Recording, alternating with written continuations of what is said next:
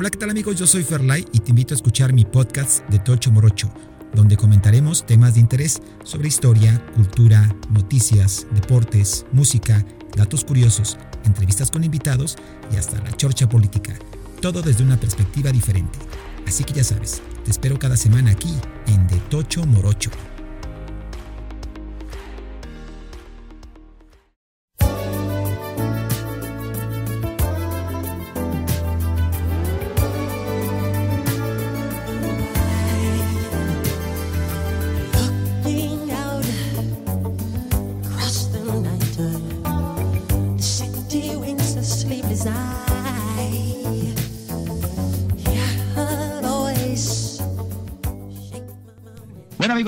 Bienvenidos a este nuevo podcast de Tocho Morocho con su amigo Ferlay. Ya saben, bueno, me pueden encontrar también en YouTube como Ferlay México y en mis redes sociales como Ferlay Blog, en Instagram, Fernando García, en Facebook. También estoy en TikTok y también estoy en Kwai. Y también en Twitter, también ahí les dejaré después las redes sociales para que obviamente me sigan, sobre todo, sobre todo ya saben, haciendo contenido pues de aporte, que contenido que les interese y sobre todo también que les funcione y que les sirva a ustedes.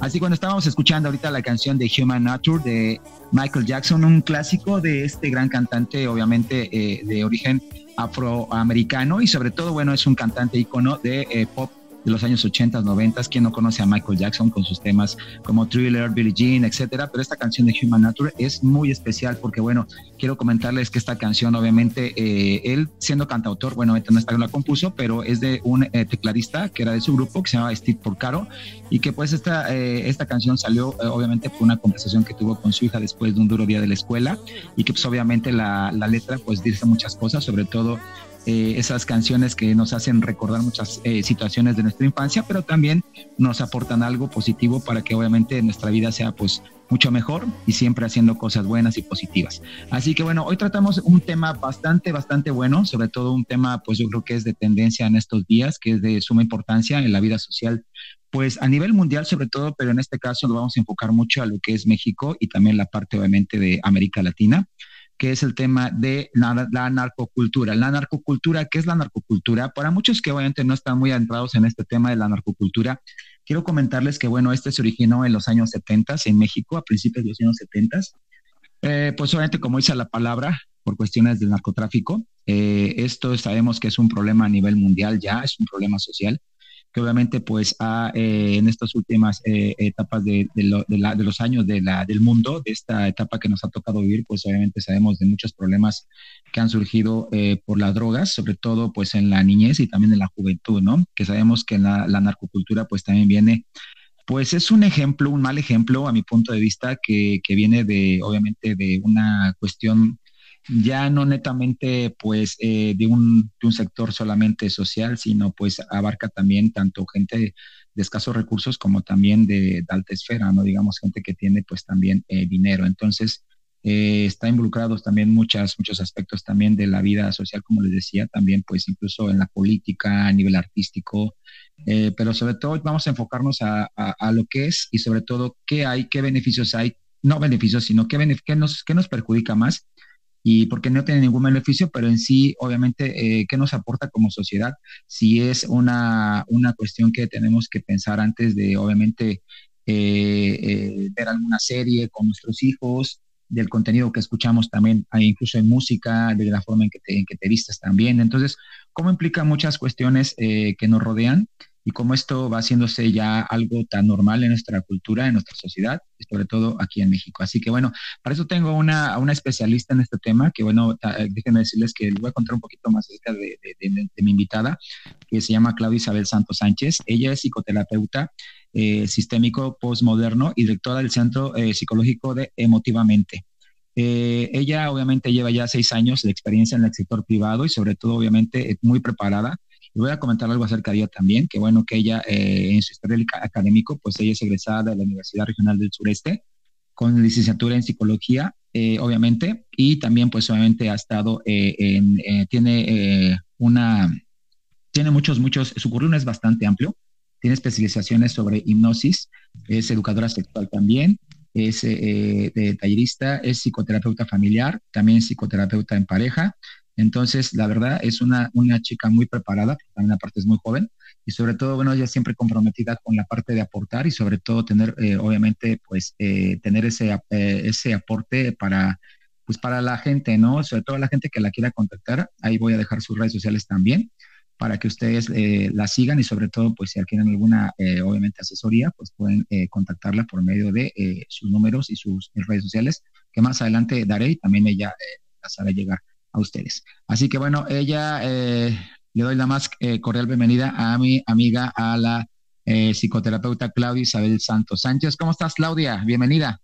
Hola, Fer, muchas gracias por esa presentación. Gracias, es un gusto poder compartir con todas las personas que nos estén escuchando este tema que desde que me dijiste, oye, ¿cómo ves el tema de la narcocultura? Me encantó porque no es algo trivial y lo comentabas muy bien. Es uno de los mayores problemas que hoy tenemos como país y que vale la pena tomarnos este tiempo para que lo escuchemos el podcast y que cada uno reflexione y por supuesto que enriquezcamos entre todos el conocimiento y ver qué podemos hacer. Así es, mi querida Claudia. Oye, pues bueno, entrando en materia, pues comentábamos que bueno, esta narcocultura pues se dio en los años 70 a raíz obviamente pues de todos los narcotraficantes, ¿no? Y obviamente eh, sobre todo está afectando mucho a la, a la parte de los jóvenes y también los niños, porque sabemos que bueno, según estadísticas del Instituto Nacional de Estadística y Geografía, INEGI, aquí en México, eh, ya los casi 120 millones de habitantes que somos aquí en México, en el país de México, pues poco más de 30 millones, o sea, el 26% son jóvenes de entre 15 y 29 años de edad, que de verdad sí es una buena cantidad de pues, personas jóvenes y que afecta también eh, en cuanto a, nivel social, pero también decíamos que, bueno, eh, eh, nos afecta también, pues, en muchos aspectos de la vida. ¿Tú qué opinas acerca de, sobre todo en los jóvenes, eh, ¿cómo, ¿cómo, crees que influye mucho esta cuestión de la narcocultura? ¿Cómo, cómo influye en ellos y por qué se da, eh, sobre todo, en este, en, este, eh, en este rubro tan obviamente vulnerable, ¿no? Por supuesto, Fer. Bueno, ¿qué, ¿qué pasa con los jóvenes? Que hoy en día la narcocultura es un medio para obtener dinero, posicionamiento, respeto y un sentido de pertenencia. Desafortunadamente, ante un contexto de jornadas o arduas, de situaciones económicas, de pobreza que estamos atravesando, lo que la narcocultura ha vendido es este estatus y una manera fácil, rápida de poder para que estos jóvenes sean atraídos. Y me gustaría que nos detuviéramos un poquito más y ir dejándoles en claro, ya hace un momento platicaba sobre la narcocultura y el concepto, y bien lo decías, aparece más o menos en los 70, que por supuesto hay una historia detrás, está desde los años 40, pero el boom principal o lo que se ha investigado hoy en día en México, porque además es un tema, cuando tú me lo platicabas y me puse a leer un poco de artículos, eh, eh, investigaciones de la Universidad de Nayarit, de la Universidad de Guerrero, de la Universidad de eh, Sinaloa, de la Universidad de Tamaulipas, que también revisaba, ya hay muchísimo que investigar justo por el impacto que está teniendo en los jóvenes, pero nos hablaba artículos que si bien es cierto que en los años 70 es cuando se da muchísimo más, hoy en día es impactante y alarmante el cómo está penetrando en, las familias. En los años 70 era en aquellos entonces el inicio con los Tigres del Norte. Ya ves eh, esta canción de contrabando y, contrabando y traición o jefe de jefes, que fueron ese primer inicio a la la música fue uno de los primeros inicios, pero hoy en día tenemos infinidad de bandas. A mí me, me alarmó cuando estaba yo leyendo que hoy en día el 12% de la población en México, en todo México, niños y adultos, sigue en redes sociales a uno de estos señores que se llama Commander, que es uno de los que también está propiciando mucho de la narcocultura y, no, este, no, no, tengo nada en contra de él, sino como, como un ejemplo de qué tan y qué tan difundido está hoy en día. Y yendo un poquito todo, espacio, sí. Adelante. y, sobre todo, y sobre todo también porque, como dices tú, a veces también ya en estos tiempos ya no está tan controlada, digamos, qué escuchas, ¿no? O qué ves, ¿no? Sino simplemente ya con las redes sociales pueden los chavitos accesar y como dices tú, si cierta música, pues sí es demasiado, eh, obviamente, eh, eh, atrae a, ese tipo de, jóvenes y de niños que ya desde muy chavitos lo están escuchando y quieren ser como, tal vez los ven como unos héroes, ¿no? Y como decías tú, la posición, digamos, en cuanto a que muchos son de escasos recursos y quieren, ven las riquezas, ven, digamos, de repente el que tienen camionetas grandes, lujosas, incluso hasta llegan a tener como que una parte de, de ambiciones, ¿no? E incluso, entonces, eh, ¿tú cómo ves esa, esa parte? ¿Crees que, crees que eh, ¿Cómo se podría controlar o cómo podría tal vez eh, algún día llegar a erradicarse ese tipo de narcocultura? ¿Crees que algún día se logre? Híjole, quisiera ser optimista, Fer, pero la verdad es que no creo que se logre erradicar. Lo que tenemos que hacer es educar, educar a nuestros niños y niñas, nuestros adolescentes y no dejarlos todos.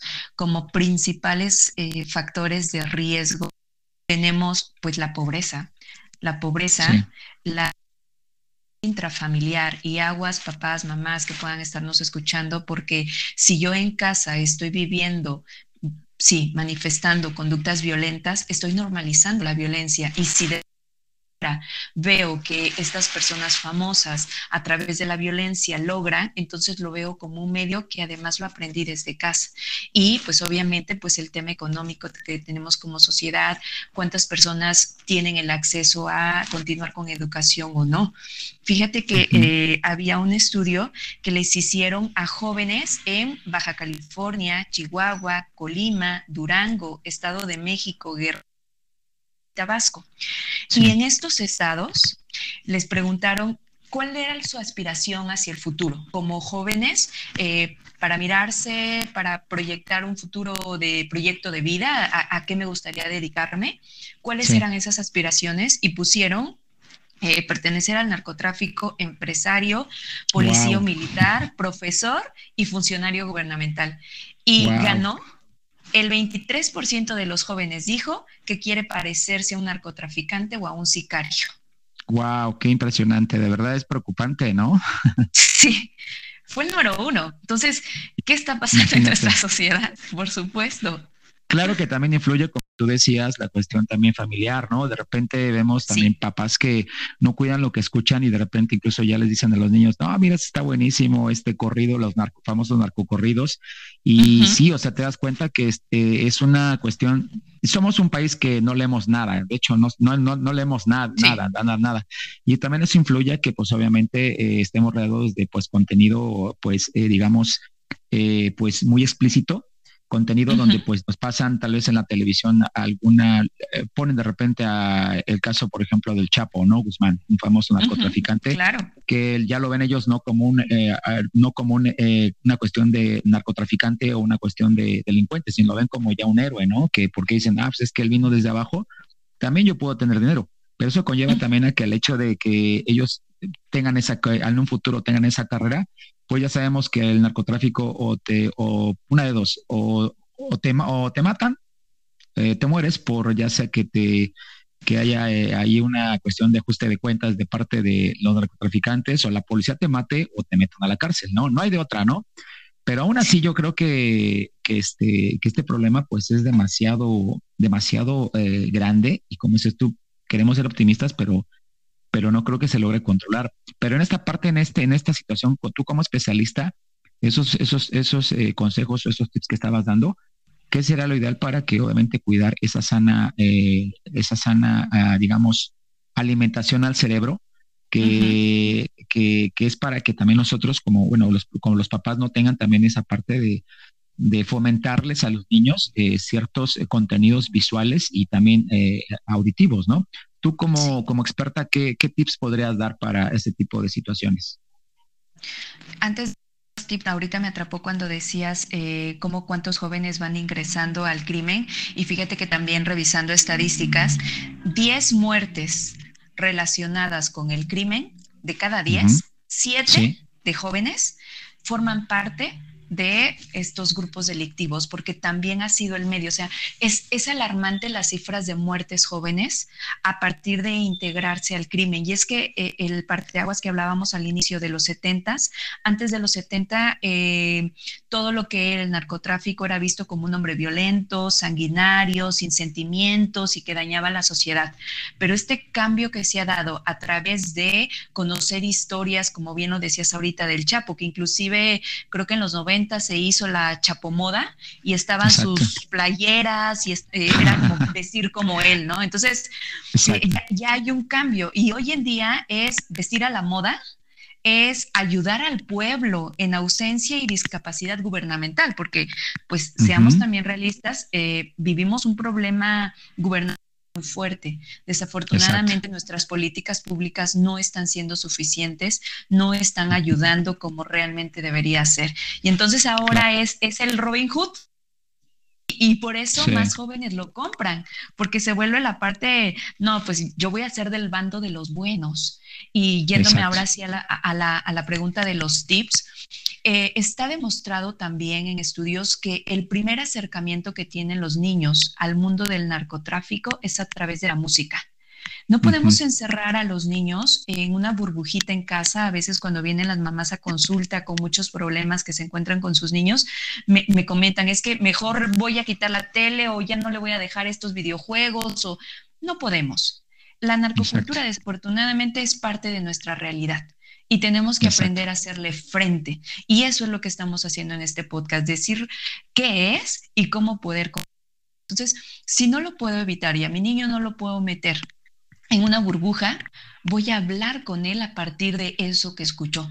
Porque recordemos que los niños tienen un pensamiento concreto, en donde si yo veo que en los videojuegos es usar armas y tenemos infinidad de vidas y este, mm. estamos en juegos que matan y después veo en la televisión las noticias de que ya pasaron pues tantas situaciones en el crimen organizado y además escucho las canciones, pues ese es mi contexto y lo empiezo a normalizar. Pero si yo, mamá, papá, cuidador, cuidadora, me, centro, me siento y platico con mis hijos, eso es el narcotráfico, no es solamente esta imagen que nos están vendiendo porque también eso ha sido una forma de atraer a los jóvenes al crimen organizado. Y no, no, no todos son el Chapo, y no estoy diciendo que el Chapo sea el bueno, porque en realidad el Chapo tiene todo un historial detrás, ¿no? Y cuántas muertes. Claro, lo que quiere, lo que queremos decir también es con esto es de que eh, yo siempre lo he dicho y también como tú como experta, que, que, que pues detrás de todo de toda esta parte del narcotraficante, siempre hay un origen, ¿no? ¿Por qué mata gente? ¿Por qué, ¿Por qué pasa todo esto, no? Siempre cada quien tiene su historia y pues obviamente vienen de una, eh, obviamente, un nivel social económico pues muy bajo y quieren el poder, quieren tener dinero, quieren tener carros, mujeres, ¿no? Y, y, no estamos diciendo que tal vez las, las series de narcos eh, sean malas y buenas, simplemente es que ellos obviamente lo que hacen es eh, llevar la historia de una persona como un arco a, la, a las series o a la, o a la tele o, o, al cine, pero obviamente eh, como, como gente, digamos, ya grande, adulta, pues tenemos esa opción de, de saber, eh, obviamente, decir qué es lo malo y lo bueno, pero un chiquito, una persona que es joven, ¿cómo puede decir qué es bueno y es malo, no? Entonces lo ponen como, pues mira, Exactamente, ¿no? En este caso también que decías de los jóvenes, bueno, estamos hablando de la parte, digamos, eh, incluso pues este, tal vez masculina, ¿no? El hecho de tener carros, eh, dinero, joyas, pero también un, un, caso que me llama mucho la atención es de que ahora mucho en TikTok y todas estas redes sociales, este, obviamente hay muchas chicas que obviamente, pues, este, eh, que obviamente, como no podemos esconder, como tú dices, muchas cosas que, pues, enseñan de más, ¿no? los TikTok, a veces de repente hay chicas que ya enseñan mucho, y me llamó la atención otra vez una chica que subió un TikTok que decía que ella, eh, su ilusión era casarse con un narcotraficante, ¿no? Que ese era su máximo, su top, ¿no? Incluso la madre decía, este, oye, tienes que buscarte ya no un doctor, ¿no? O, o buscar una persona preparada, ¿no? Sino, oye, pues, este, eh, ponte guapa, ponte sexy, vete al gimnasio para que busques un, novio, pero que sea narcotraficante, ¿no? Para así que tengas tu situación ya este, de dinero asegurada. Entonces, ¿tú qué opinas acerca de eso? De las chicas en este caso, de las mujeres que son incluso vulnerables y que también en algún momento llegan a tener alguna relación con unas, personas de este tipo de narcotraficantes incluso llegan a, tener maltrato también ya, este, pues en el plano psicológico y también sexual, ¿no? ¿Tú qué opinas acerca de esto en el, en el caso de las mujeres? Sí, que esto no es exclusivo de hombres, y lo acabas de decir muy bien, Fer. El, la narcocultura, el narcotráfico ha, penetrado a toda la sociedad, niños, niñas, jóvenes, hombres y mujeres. Y eh, la, narcocultura tiene características muy, muy fundamentales, centrales. Una es el machismo el machismo que está detrás de cada uno de los actos que la narcocultura tiene. Y el machismo genera estas relaciones de poder, en donde si bien es cierto, eh, la mujer tiene dos roles, o bien ser la pareja eh, sentimental, sexual eh, de algún narcotraficante, o bien ya hay algunas series en donde es, este, ¿cómo se llama esta serie? la, donde era la reina del sur, o, ¿no? Entonces también ya es eh, eh, esta posición de poder. Pero el segundo aspecto fundamental, además del machismo, es a través de la violencia. Son relaciones de poder que generan machismo, pero también que fomentan la violencia y la violencia en todos los estilos. Y de la mano con estos dos conceptos, relaciones de poder, machismo y violencia, vámonos a este concepto de qué es el género, qué es ser hombre y qué es ser mujer, porque el hombre tiene que ser entonces ostentoso y la mujer también, ¿eh? Eh, exagerada, ¿no? Y, ya es, como bien decías, yo también he visto, eh, se da mucho en Sinaloa, por ejemplo, que ahí está mucho más fuerte que aquí en Oaxaca, el tema de a mis 15 años, yo no quiero unos 15 años, sino una operación de senos. Exacto. Eh, no, y, quiero este, ponerme eh, dentadura falsa y todos estos rollos para generar un, estereotipo de una mujer hermosa, ¿no? Mezcla de... de como, las famosas, la, famosa, lo que dicen las buchonas, ¿no? Claro, el concepto de la buchona, por supuesto.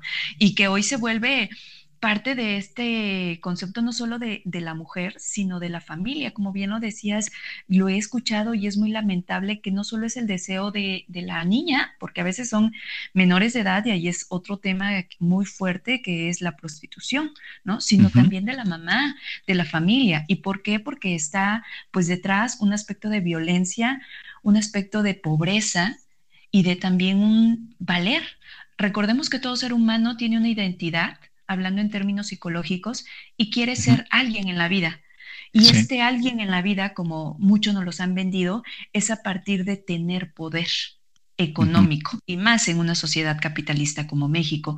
Entonces yo valgo si tengo, si tengo un carro lujoso, si tengo las joyas que ahí me ponen, si tengo una supermujer o si yo soy mujer y tengo quien me compre eh, joyas e infinidad de cosas. Entonces es cómo estoy describiendo mi identidad yo mujer a partir de un sentido de el cuerpo, de eh, estas relaciones de poder, en donde puedo inclusive, inclusive venderme por o caer en conductas violentas por el tener un estatus social. Exactamente. Incluso también ya hay niñas que de 15, 16 años que por un teléfono celular son capaces, obviamente, pues de tener relaciones ya, ¿no? Digamos, estamos en una sociedad donde pues ya el consumo, el materialismo se ha vuelto tan importante en qué tienes, eh, quién eres, ¿no? O sea, como dices tú, eh, tienes incluso ya eh, ellos, las chicas, hay muchas chicas que ya van, pues si tiene un carro el chico muy bien, si tiene una posición un estatus eh, bien, pero hablando específicamente, si tiene obviamente mucha influencia y sobre todo poder, ¿no? En el caso, por ejemplo, de los narcos, ¿no? Que pues llega un momento en que la familia también presiona, incluso las mamás son incluso cómplices de eso, que es increíble que, la, misma familia conlleve eso a que las, a que las niñas, eh, pues obviamente eh, tengan un novio que, tenga ese tipo de, de, nivel social como pues igual un narco, ¿no? Pero, pero es, es, muy importante recalcar que, como dices tú, queda en nosotros, queda en la sociedad, sobre todo en, los padres, en la familia, eh, eh, eh, tratar de tener mucho cuidado sobre todo y cuidar mucho a, los, a los niños sobre todo y también a los jóvenes, ¿no? En ese aspecto, ¿no? Y que cuidar se ha entendido como un no sobreproteger, como un no encerrar, como un no aislar. Entonces, eh, después de que estoy escuchando a Fer y a Clau, no, ¿sabes qué? Voy a quitar la música de los oídos de mi hijo. No, no, no podemos quitar. El mm. cuidado tiene que ser a partir de la educación. Estamos olvidando mucho, justo porque los padres hoy en día tienen trabajos con jornadas extensas, la situación misma que vivimos como sociedad hace que cada vez tengamos menos tiempo con los niños, con los niños, con las niñas, con nuestros hijos. Y entonces ¿a qué hora platicamos con ellos? ¿A qué hora nos sentamos y analizamos? Yo, yo dejo a veces como tareas para los niños cuando vienen a la consulta es, van a ver X película y como familia después van a generar un diálogo. Y eso es riquísimo, cuando como familia nos sentamos y platicamos sobre lo que vimos y empezamos a retroalimentarnos. Esa es la manera de eh, cuidar y de educar a los niños y las niñas a través de un diálogo muy asertivo. Eh, ahorita estaba yo pensando mientras estabas platicando cómo también debemos ir cambiando el apropiar las cosas. A veces es como, ah, no, yo quiero el iPhone, pues porque todos lo tienen, porque todos, todos, todos no me doy el momento a pensar, ¿en realidad lo necesito? ¿No? Yo, yo a veces cuando me traen jóvenes, eso también platico con ellos, porque en la escuela se da el que si soy morenita, y digo, aquí en Oaxaca todos somos morenos, o en su mayoría lo somos, ¿no? Pero es como el estatus de el ser clarita o ser eh, clarito, em, el tema de la piel, el tema de si tienes unos tenis de marca o si tienes un teléfono eh, de supermarca, ¿no? ¿Cómo empezamos a tener el valor a partir de lo que tenemos, de los bienes materiales, pero ni siquiera nos quedamos pensando, ¿es lo que yo realmente quiero?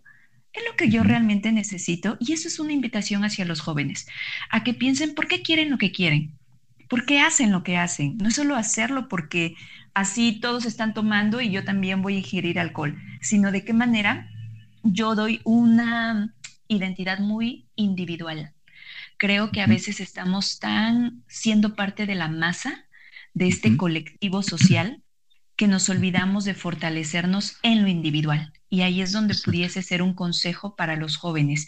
Para los niños es ayudarlos a analizar, platicar con ellos sobre lo que es el narcotráfico, dar ejemplos de bueno y malo.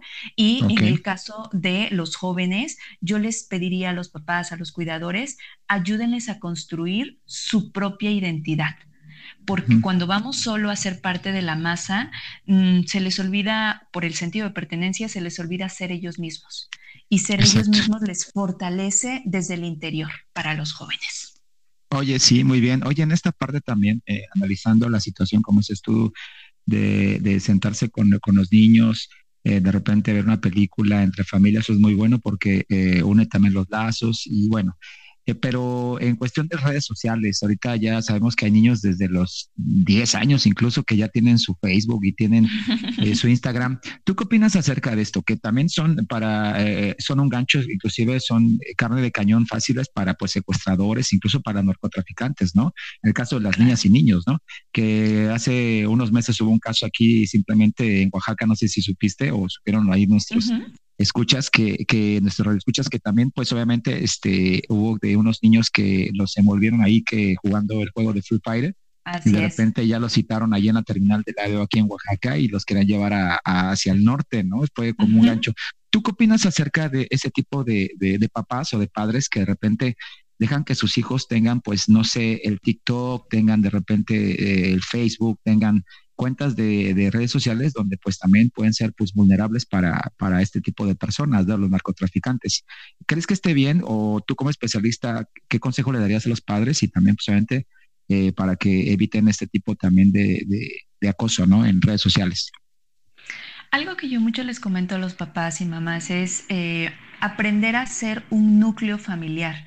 No porque a la otra familia le funciona, a mí también me va a funcionar. Como hace un ratito decía sobre los jóvenes, hay que crear una propia identidad. Lo mismo en cada familia. Cada familia debe establecer sus límites y sus reglas. Y a lo mejor una familia que llega conmigo me dice, tengo un niño de 10 años y yo le permito acceso a, a redes, pero todos los días yo le reviso el celular y estas son las reglas que pusimos, no puede subir fotografías de nadie de la familia, no puede poner ubicaciones. Pienso que cada familia debe establecer los límites que va a permitir, pero en general toda familia debe supervisar. En el caso de los niños, no se les puede dar acceso a redes sin supervisión. ¿Por qué? Porque además son menores de edad. Son menores de edad y no se valen por ellos mismos y pueden, como el ejemplo que bien pusiste, caer fácilmente en una situación delictiva y pues ser pues víctimas de cualquier situación que los vulnere. Entonces, siempre debe estar un cuidador detrás de lo que un niño o una niña está haciendo, eh, tanto videojuegos como redes sociales. No estoy en contra de las redes sociales, pero sí sugeriría a todo padre y madre que esté eh, supervisando. Ya conforme vamos creciendo, vamos generando una, eh, como una una, privacidad, un momento en el que yo voy ganando mi privacidad a partir de la confianza que le doy a mis padres. Yo joven mm. puedo decir, bueno, ya mi celular puede ser privado, no sé, hasta cierta edad, pero con este acuerdo y negociación que se da con los papás. Siento que la privacidad es algo que deben los jóvenes ir mostrando y que tienen que ir ganando, pero como padres y sobre todo en los niños hay que estar supervisando. Claro. Oye, eh, regresando al punto de, que estaba muy interesante también esta parte donde comentábamos, aparte de la familia, tener ese acercamiento con los hijos, ah, obviamente para, para, llevarlos por un buen camino, ¿no? Y siempre con la dirección del padre o la mamá, ¿no? En este caso que sabemos que también hay muchas madres solteras, ¿no? Y también hay, también hay hogares disfuncionales, ¿no? Eh, hay, hay, hay, hogares disfuncionales, por decirlo así, eh, parejas disfuncionales donde pues obviamente el papá vive tal vez con otra pareja, la mamá también con otra pareja y el niño pues queda en medio, ¿no? Y hay casos muy buenos donde pues sí, ¿no? Integra, e integran a las dos familias, digamos, tanto la papá, el papá y la mamá, integran, digamos, al niño, ¿no? En esas dos familias y que se puede dar el caso que pues sí se sienten bien, ¿no? Pero en otros casos donde el niño se queda en medio, dice, ¿y ahora qué hago, no? ¿Para dónde jalo, no? Que puede ser también una parte pues eh, vulnerable, mucho más vulnerable, ¿no? Exacto. Este, Exacto. Sí. En este caso, eh, ¿qué, cómo planteaste esa situación? ¿Cómo, cómo, ¿Cómo poder saber si ese niño no va a caer o ese adolescente no va a caer tal vez en alguna situación de drogas, de alcohol, o posteriormente también trabajar para el, narcotráfico, ¿no? ¿Cómo, cómo, cómo, cómo se puede eh, manejar esa situación, tanto, digamos, en un divorcio, donde el papá y la mamá estén en otro lado, pero cómo proteger esa parte del hijo o de los hijos, ¿no? Para que no caigan en ese tipo de, de situaciones. Fíjate que ahorita que estabas hablando de eh, eh, esta situación, me quedaba pensando en un caso que hace algún tiempo tuve en el que es un padre viudo y me trae a una chica adolescente, 17 años, y me dice, es que tiene un novio que no, o sea, y yo ya le prohibí que vea al novio y creo que a veces les pasa a algunos papás que creen que se maneja desde la prohibición, cuando en realidad a un joven, entre más le prohíbas, más va a buscar el medio para hacerlo. Yo lo que vi cuando empecé a trabajar con esta chica es que estaba muy sola.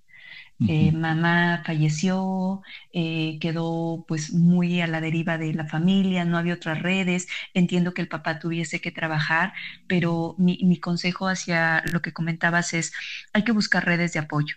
No siempre mamá y papá van a ser las redes de apoyo, pero si yo soy un joven y estoy escuchando este video, eh, algo que me puede ayudar a no caer en una situación de narcotráfico o de drogas o de alcohol es tener un círculo seguro, obviamente, saludable, en el que yo me pueda respaldar. Hay muchos jóvenes que empiezan a practicar algún este, deporte, a tocar algún instrumento musical y crean bandas y en esos espacios encuentro una red de apoyo. Entonces, mi sugerencia sería que todo joven tenga una red de apoyo y desde niños, que haya un espacio en el que no solamente mamá y papá son los que me van a proteger y cuidar, sino también, si se puede, tíos, tías, familia, pero también la familia que formamos a lo largo de la vida con amigos, amigas que conocemos a partir de hacer lo que nos gusta. Eso funcionó mucho. Esta chica dejó a, este joven, un joven que estaba metido en temas de, delincuencia, y lo deja no a partir de que el papá le prohíbe, sino a partir de que ella no se siente sola, porque el chico resultó ser mi único vínculo y a veces es la idea que les vende el crimen organizado a los jóvenes. Aquí yo te voy a dar, yo, yo te voy a dar fiesta, yo te voy a dar dinero, yo te voy a dar los lujos, yo te voy a dar un estatus, conmigo sí vales, fíjate, con tu familia eres un don nadie o, o, estás mal vista. Y entonces aquí yo te atraigo a partir de un imaginario, porque al final del día también es un imaginario. Y, cuando yo encuentro como familia o como persona un ambiente saludable, eso puede ayudarles mucho a los jóvenes. Exacto, sí, digamos que tienen eh, de dónde agarrarse, ¿no? Para obviamente las amistades influyen mucho en, el joven, en el niño, para que obviamente tengan también un ambiente sano, ¿no? Y como dices tú, también tener una, un distractor como pues hacer ejercicio, deporte, eh, hace eh, tener a una banda de rock, crear un grupo musical, ir a bailar, no sé, ciertas situaciones donde también influyen mucho los amigos, ¿no? Y con quién, como es el dicho, ¿no? Eh, dime con quién te juntas y te diré quién eres, ¿no? Pero sobre todo buscar ese, ese apoyo también de, digamos, de, de, de ciertas amistades para que obviamente pues no crezcan en una situación de, de vulnerabilidad y sobre todo pues de sean gancho o sean presa fácil de las drogas o de algún del crimen organizado, ¿no? Como decías. Sí, y que ahí está también una invitación a toda la población en general. Si, si quienes nos están escuchando dicen, no, sí, es muy alarmante esto de la narcocultura, ¿qué podemos hacer? En verdad, vamos, vamos a integrar a los jóvenes a a actividades, no sé, se me ocurre inclusive mucho de labor social. Recordé ahorita que estábamos platicando también otro joven que sus, padres divorciados y él vivía con papá, pero pues igual papá estaba en sus rollos y solo él en casa y me decía, es que si no estoy en mi videojuego, porque por eso me lo trajeron, porque estaba todo el día metido en videojuegos, me dice, pero ¿qué hago? O sea, realmente, Clau, dime, ¿qué voy a hacer? Es lo único que tengo. Y, y pienso que hay muchos jóvenes que no quisieran estar metidos en temas de drogas, que no quisieran estar metidos en temas pues delincuenciales o, videojuegos y demás, pero no tienen otra cosa que hacer. Y hay que, como sociedad, también hacer espacios donde, a ver, yo, yo recuerdo aquí algunos espacios de casa hogar que decían, bueno, estamos aceptando a jóvenes porque vamos a hacer con ellos talleres con los niños y demás. Creo que también como sociedad podemos hacer este tipo de labores sociales, vamos a generar, vamos, vamos a buscar algún recurso para hacer alimento y lo llevamos al hospital civil o nos vamos a algún poblado cercano acá y vamos a ir a hacer algún tipo de actividad de contacto de labor social. Creo que también eso es como una invitación a todos como sociedad.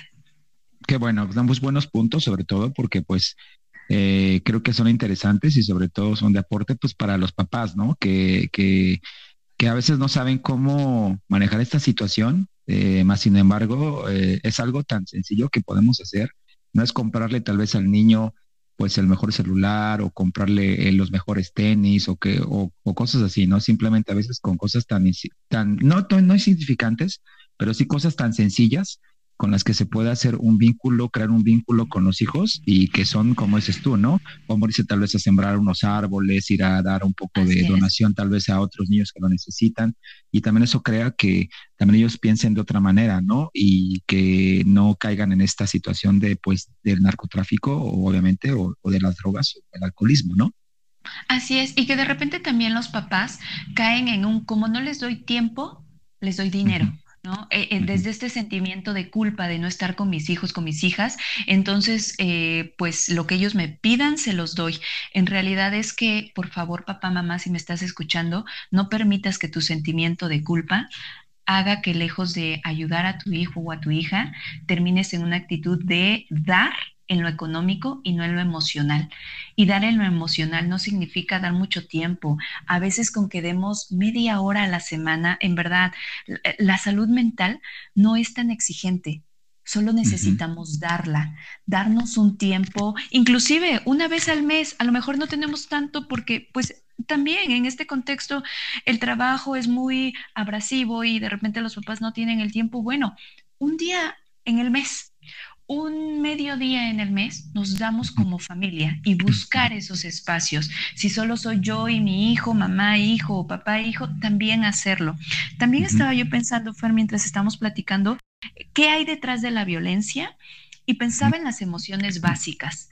Uno de los temas muy recurrentes en la consulta es el tema del enojo, la impulsividad y el que yo no sé aprender a tolerar la frustración.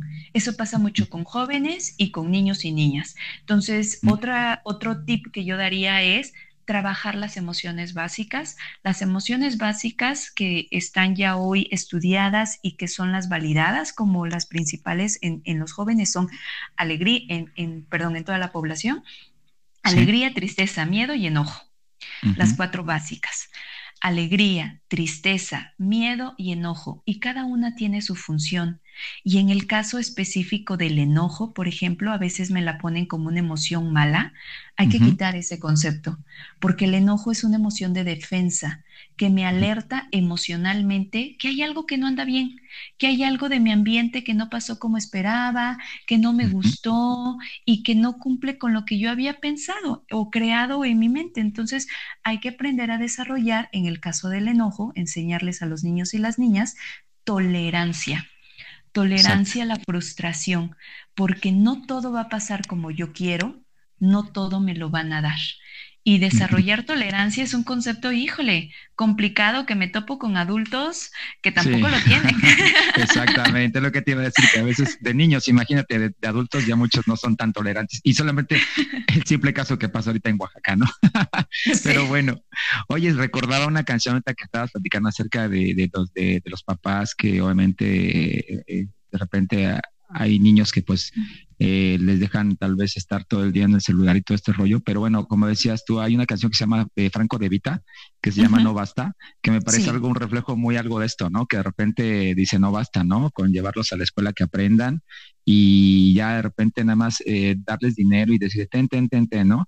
Y, y he me he topado casos también donde de repente el papá, eh, en este, en este, en este que te voy a comentar ahorita, que les voy a comentar a todos ustedes, ¿cómo influye, digamos, un papá que sea eh, drogadicto o alcohólico, o mamá también puede ser, eh, ¿cómo influye en el esquema de, un niño, de un niño? ¿Cómo crece? Hay, hay, hay, patrones de conducta que se van a desarrollar más adelante y que dicen de repente, incluso los familiares o amigos cercanos, es que tu papá fue borracho, tu mamá también fue alcohólica o, son drogadictos, tú también vas a ser drogadicto.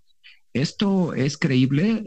O, sea, sí se, sí se llega a dar el caso que, que lleguen esas, esos niños en un futuro a ser padres violentos, este, eh, eh, individuos que son, eh, obviamente, que tienen, que usan drogas, que se alcoholizan. ¿Sí es cierto esto o se puede cambiar esos patrones de conducta en el, en, el, ser humano, en este caso en los adolescentes o en los niños? Es posible cambiar siempre y cuando haya un trabajo emocional. Claro que vamos a repetir patrones y eh, la personalidad es multifactorial. Tenemos un factor ambiental, tenemos un factor de herencia y tenemos un factor de pues nuestra propia personalidad con la que cada uno nace o lo que le llaman como la esencia del ser humano. Entonces, si yo tengo el antecedente de padres alcohólicos, de padres drogadictos, por supuesto que voy a tener una predisposición. Pero si yo joven estoy encontrando otros ambientes donde puedo marcar una diferencia, porque solo no va a poder. Y, es, lamentable, pero el ser humano es un ser social que necesita de conexiones a, mí me ha tocado escuchar, tuve en alguna ocasión un joven que admiro y respeto enormemente y, quiero mucho en el corazón, porque fue un joven que, me enseñó que hay un cambio en el tema de las drogas. Él, su padre, eh, drogadicto, eh, y él cayó a los 15 años ya en el consumo de heroína. O sea, estamos hablando de una situación mm. muy fuerte, pero tuvo, pero tuvo otras redes de apoyo. E, él estaba ya muriéndose. Él estaba ya muriéndose y eh, tuvo otras redes de apoyo que le ayudaron, que le enseñaron y afortunadamente estuvo en un centro eh, para rehabilitación durante seis meses y después estuvo conmigo en proceso más o menos como unos dos años y súper bien. Hoy es un joven 23 años que está pues siendo muy autosuficiente y está marcando una diferencia porque su padre sigue siendo un adicto. Desafortunadamente, ese es el contexto que le tocó, pero yo sí diría, solo no se puede. Necesitamos encontrar una red que nos apoye, esa personita en el camino que nos hace marcar una diferencia y mostrarnos un escenario muy diferente. ¿Qué quisiera decir también? Que no significa que estoy condenado a que si mi padre es alcohólico yo lo voy a repetir o que si mi padre violentó a mi madre o mi madre inclusive, porque esto no es nada más de hombres, sino también las mujeres son violentas. Eh, si me tocó vivir violencia, significa que yo lo voy a repetir. No siempre que hacemos un alto, y, hace rato lo platicábamos, analizar, no es apropiar el contenido de la música, sino yo lo paso por un filtro personal. Si yo analizo, ¿eso que hizo mi mamá estuvo bien? ¿Me lastimó? ¿Cómo yo quiero ser el día de mañana? Cuando llevo a esta reflexión, que es la base de la terapia psicológica, el reflexionar nuestras conductas, puedo hacer un cambio. Nadie está condenado a repetir patrones, pero sí necesita ser un alto reflexivo para poder cambiar. También estabas comentando esta canción de Franco de Vita y me encantó que la dijeras porque ser padres eh, eh, se llega por diferentes razones.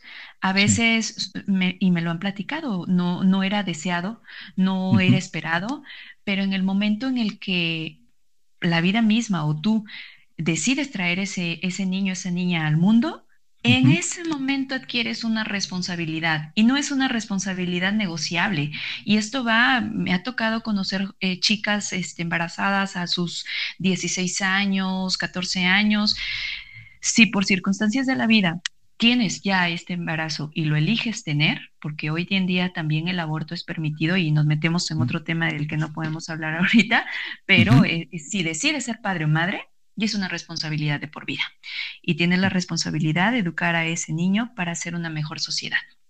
Wow, no, pues eh, súper bien. Aparte, Diego, creo que como sociedad sí tenemos mucho trabajo, los padres de familia, ¿no? Y obviamente, pues tratar de hacer mejores eh, personas, mejores individuos para pues, que este, este mundo mejore y pues obviamente eh, siempre siendo pues positivos, pero también reflexivos a la vez, porque como dices tú, tal vez a veces eh, el hecho de ser padre piensan que tal vez es, es fácil, ¿no? Y, hay muchas, muchos hombres y mujeres también que piensan que solamente es eh, darle de comer y, este, y vestirlo, pero implican muchas, muchas labores y a veces muchos padres lo ven como, como un sacrificio, ¿no? Pero yo siempre he dicho que no es un sacrificio. Si tú lo vas a hacer con amor, no, es, ningún sacrificio, ¿no? Es un exactamente, ¿no? El hecho de que tú le digas a tu hijo, este, sabes qué, te voy a comprar este, no sé, esta ropa o, te voy a dar para la escuela o, o, ven, te quiero abrazar, pero que salga del corazón, ¿no? Porque es un acto, no, a veces siempre tenemos como que esa parte de las abuelas o las mamás que siempre es que lo que yo he hecho por ti es un sacrificio, ¿no? De repente habíamos así como de repente novelas pues, que decían, es un sacrificio, ¿no? Pero pues no es un sacrificio, creo que es... Que esa es otra herencia también, Fer, ¿no? exactamente. Nos han, hecho creer que ser madre o padre es un sacrificio, no, para eh, nada. Eh, eh, exactamente, ¿no? Las novelas, benditas novelas también que de repente nos lavaban el cerebro con tantas cosas y pues que ahora también lo están haciendo con las redes sociales, con esta cuestión de, de, de la narcocultura, que pues también es un lado de cerebro, pero creo que el principal fundamento, yo siempre he dicho que ah, desgraciadamente México no es un país de cultura. Bueno, sí sabemos que tenemos historia y cultura, pero me refiero a este tipo de cultura que es, a veces no leemos, somos uno de los, de los países que menos leen. Exactamente perdón que te interrumpa, pero al inicio lo dijiste muy bien y ahorita lo vuelves a mencionar, no leemos. Y el tema aquí, eh, eh, o lo que estamos poniendo en la mesa, pienso tú y yo como una gran sugerencia adicional a todo lo que hemos dicho, es ser reflexivos. Y la reflexión llega a partir de ser críticos eh, leyendo, estudiando, haciendo. O sea, de repente creo que nada más creemos que el medio para utilizar nuestro tiempo es ver series, escuchar música o estar en redes sociales. Pongámonos como un reto leer leer y analizar eso que estamos leyendo o viendo. Inclusive si quiero estar nada más en las series, bueno, veo series, pero las analizo. Analicemos, seamos seres reflexivos. Claro, exactamente. Muy bien, Claudia. Pues nada más para terminar ya, porque creo que es una, charla bastante interesante y podemos sacar. no, yo quisiera seguirle. desmenuzamos muchos temas de acá que eh, posteriormente vamos a hablar acerca posiblemente de, de todos los temas que tú sabes, obviamente, y que que, son interesantes, podría ser un gran aporte para este podcast, tal vez de, de la familia, de los, de, los, de los jóvenes ya en sí, de los embarazos también prematuros, ¿no? En los adolescentes. Ah, podemos sacar muchos temas que algún día, si me das la oportunidad otra vez de invitarte, podemos ahí hablar de más temas que son importantes pues para la sociedad y sobre todo pues para los papás y para los jóvenes y para todo el mundo, ¿no? Claro que sí. Oye, este, por último, vamos a, bueno, entonces eh, sabemos que la narcocultura, pues obviamente afecta en este momento, pues a México, gran parte de Latinoamérica, específicamente en México. Ah, yo últimamente, pues te digo, he visto, eh, me preocupa porque sí, de repente veo que, muchos jóvenes ven mucho contenido explícito. Ah, ¿Cuál sería tu conclusión eh, en esta parte de la narcocultura? Que, a veces lo, ven, lo vemos o lo vemos con tanta naturalidad ya.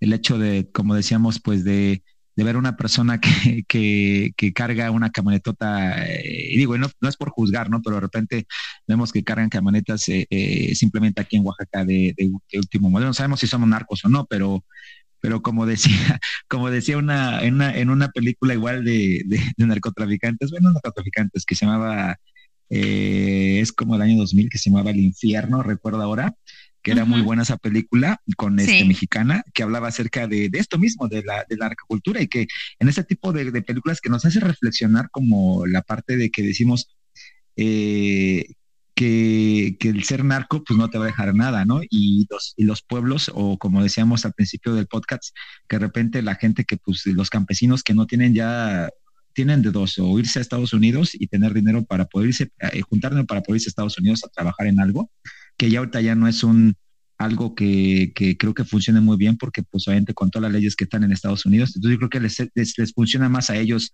quedarse y trabajar pues eh, en lo que sea o si quieren tener mucho dinero, en este caso entre comillas, pues meterse al narco, ¿no? Entonces, eh, obviamente, de repente hay una escena donde pasa eh, la camioneta y uno de los narcos le dice, ten, te doy dinero para que te vas a comprar ropa, pero cómprese ropa que no sea tan, eh, este, obviamente tan obvia o tan, tan demasiado llamativa y, lo primero que van a hacer van a comprarse las, las camisas de narcos, ¿no? Tipo Chapo Guzmán, ¿no?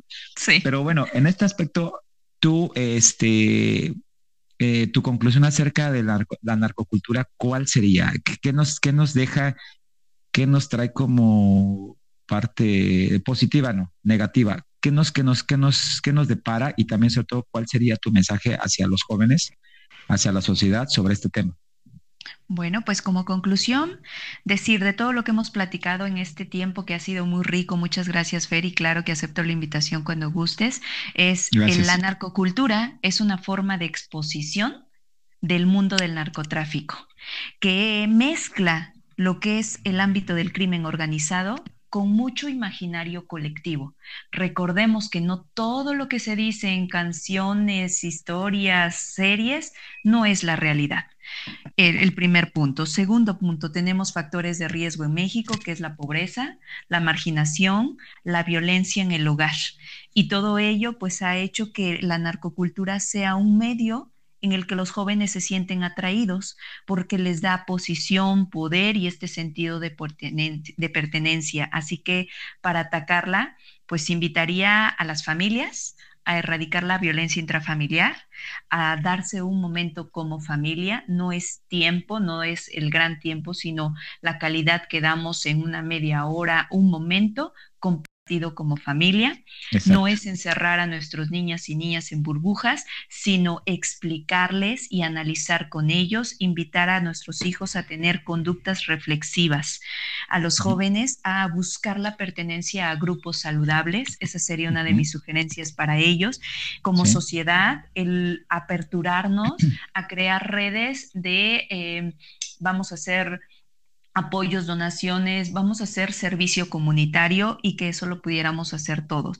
Y a nuestro gobierno, híjole, por favor, necesitamos mejorar las condiciones en nuestra vida pública, necesitamos eliminar ese rezago educativo, o sea, tenemos un rezago educativo tremendo que debemos atender y políticas de empleo, políticas de empleo para nuestros jóvenes. Así que pues, pues ahí está. No, gracias Claudia y de verdad que una, de verdad, una eh, eh, súper profesional y de verdad te agradezco mucho el espacio que, obviamente, ah, por la, invitación que obviamente que, que, estuviste aquí en, mi podcast y sobre todo creo que hablamos unos temas interesantes y como decíamos, más adelante tendremos más temas importantes y de aporte, pues sobre todo con, contigo que eres una experta y sobre todo, bueno, una gran, gran profesional.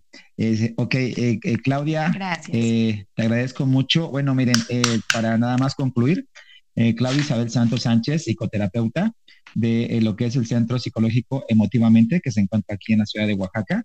danos tus redes sociales, Claudia, si quieres, y también tú, obviamente, dónde te pueden contactar para tener alguna consulta, alguna asesoría, ¿dónde sería? Muchas gracias, Fer. Nosotros estamos en redes sociales, TikTok, todas estas redes como Emotivamente Oaxaca. Emotivamente nos encuentran, ahí está la información de todos nosotros. Tenemos teléfonos, es el 951-566-7035. En este compromiso de labor social también llevamos talleres gratuitos, que es un compromiso que tenemos como centro. Y pues acérquense porque la salud mental es una responsabilidad de todos. Gracias, Fer, por la invitación. No, súper cool, súper chido, de verdad. Siempre, obviamente, dando temas de aporte. Creo que fue una conversación bastante interesante. Eh, la verdad quisiera que durara más, pero sabemos que en el tiempo de, Claudia obviamente es importante, pero creo que este, este, esta charla fue tal muy amena y sobre todo pues es importante para ti que me estás escuchando, para ustedes que nos están escuchando, porque creo que eh, eh, es importante en este momento de la sociedad, que creo que es un nuevo, un nuevo inicio de un ciclo, como decían los mayas, tenemos ciclos eh, eh, positivos y ciclos negativos y creo que este año que viene, pues obviamente esperemos que todo esto, esta humanidad, pues haga reflexión y sobre todo seamos más conscientes de lo que hacemos, más conscientes con nuestros, más empáticos con nuestra, con nuestra civilización, más empáticos con la naturaleza, más empáticos con nosotros mismos incluso, y pues obviamente eh, siempre aportando cosas, dando oh, buenas cosas, haciendo lo mejor y sobre todo positivamente, pensando positivamente para pues que este mundo podamos cambiarlo y sobre todo ya sabes que el cambio no solamente está en el gobierno y tampoco está eh, eh, en el vecino, sino el, el cambio empieza por ti, por nosotros, por todos ustedes. Así que bueno, muchas gracias Claudia por el espacio que me diste, Claudia Isabel Santos Sánchez. Y sobre todo, pues ya quedamos para otra cita, para otro tema importante, ¿verdad? Así será, Fer. Gracias a todos los que nos estuvieron escuchando y siempre las puertas están abiertas para seguir conversando, que es tan rico y nos, nos hace ser personas muy reflexivas. Gracias. Claro, ella también es, eh, para acabar nada más, es, tiene especializaciones en hipnosis. Eh, a, ver si lo, a ver si lo digo bien, este, Claudia. Hipnosis Erickson. Así es. Así es, sí. Milton Erickson eh, es uno de mis personajes favoritos. Eh, él fue igual un terapeuta en Estados Unidos y él sale de un problema de polio y, bueno, es, un personaje, sí, pueden leer su biografía. Admirable el trabajo de este señor Milton Erickson y de él estudié un poquito lo que es la hipnosis ericksoniana, sí. Muy, padre la hipnosis. Ah, muy bien. Y, también educadora sexual, tallerista, como decía, psicoterapeuta, eh, psicoterapia familiar también y psicoterapia de, de pareja también, ¿no? ¿Ok? Así es, un poquito de mí. Muy bien, perfecto, Claudia. Bueno, pues gracias amigos por la por escucharnos y sobre todo pues ya saben que este podcast está creado para ustedes eh, de Tocho Morocho. Eh, un gusto saludarles. Gracias Claudia otra vez nuevamente y pues ahí síganla en sus redes sociales. Si quieren ustedes contactarla para citas, alguna asesoría, pues ya saben, ahí están sus redes sociales. Ya sabes, también sígueme a mí en mi canal de Fairlight México en YouTube. Sígueme también en mi Instagram, Fairlight Blog, en eh, Facebook con Fernando García y también en Quay y eh, también estoy en TikTok y también estamos en, en Twitter. Entonces, muchas gracias también en mi podcast de Tocho Morocho, ya sabes, comenta, comenta, súper importante también que compartas este contenido y ya sabes, te espero en un próximo podcast de Tocho Morocho y sobre todo, ya sabes, siempre eh, haciendo creando contenido especial para ti y sobre todo de aporte. Así que nos vemos en un próximo eh, podcast de Tocho Morocho. Gracias, Claudia. Muchas gracias. ¿De qué? Bye a todos. Y bueno, nos vemos, nos escuchamos en un próximo podcast en aquí en Spotify y Anchor. Gracias. Hola, ¿qué tal amigos? Yo soy Ferlay y te invito a escuchar mi podcast de Tocho Morocho donde comentaremos temas de interés sobre historia, cultura, noticias, deportes, música, datos curiosos, entrevistas con invitados y hasta la chorcha política. Todo desde una perspectiva diferente. Así que ya sabes, te espero cada semana aquí en De Tocho Morocho.